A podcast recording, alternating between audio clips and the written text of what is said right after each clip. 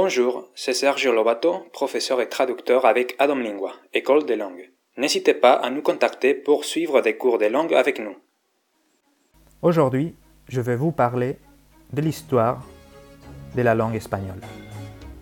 El dialecto románico castellano se considera tradicionalmente originado en los condados de Castilla, con una posible influencia vasca y visigótica. Un momento decisivo en el afianzamiento del idioma español se dio durante el reinado de Alfonso X de Castilla y León.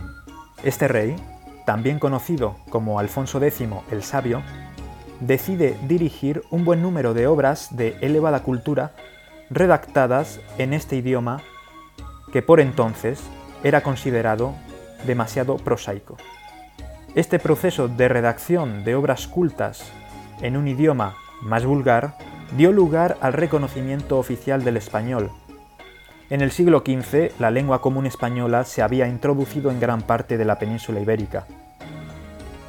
En el año 1492, Antonio de Nebrija publicó en Salamanca su Gramática, el primer tratado de gramática de lengua española. Posteriormente, con la colonización de América, el español se extendió tanto por el norte como por el sur de este nuevo continente. Espero que os haya gustado. Hasta la próxima. J'espère que ce podcast vous sera intéressé.